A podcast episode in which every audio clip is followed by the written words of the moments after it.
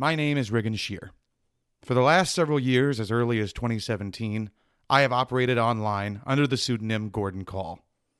I chose this pseudonym because the historical Gordon Kahl was a man from the Dakotas, a decorated war hero, and a patriot to his nation.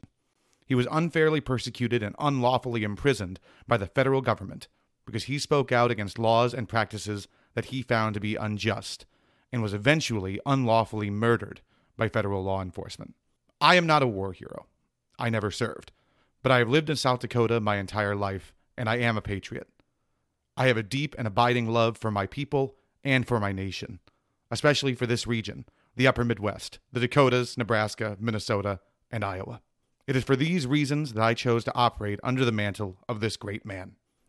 For several years, I have been the owner and operator of the website Amerikaner.org, named to denote its purpose as a cultural hub for Amerikaners, the people of largely German and Scandinavian descent that settled this part of the country.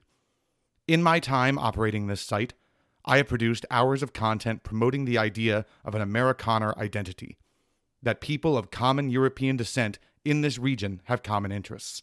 I have never promoted nor engaged in any sort of illegal or immoral activity, and have in fact advocated for those that listen to me to follow a lawful and moral path.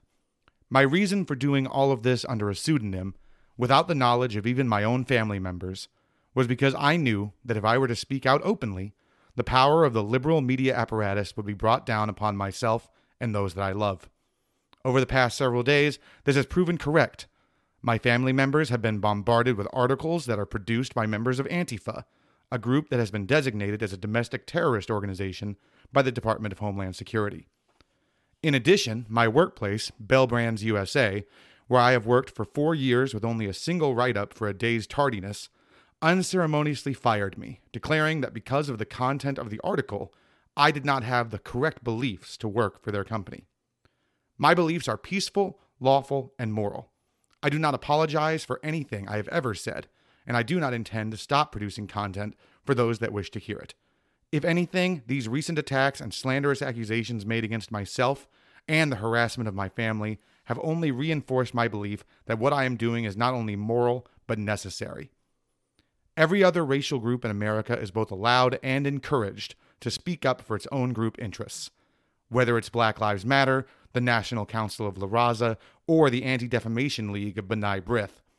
All of these groups are allowed to profess whatever beliefs they have, including blatantly racialized attacks, such as the conspiracy theory of white privilege.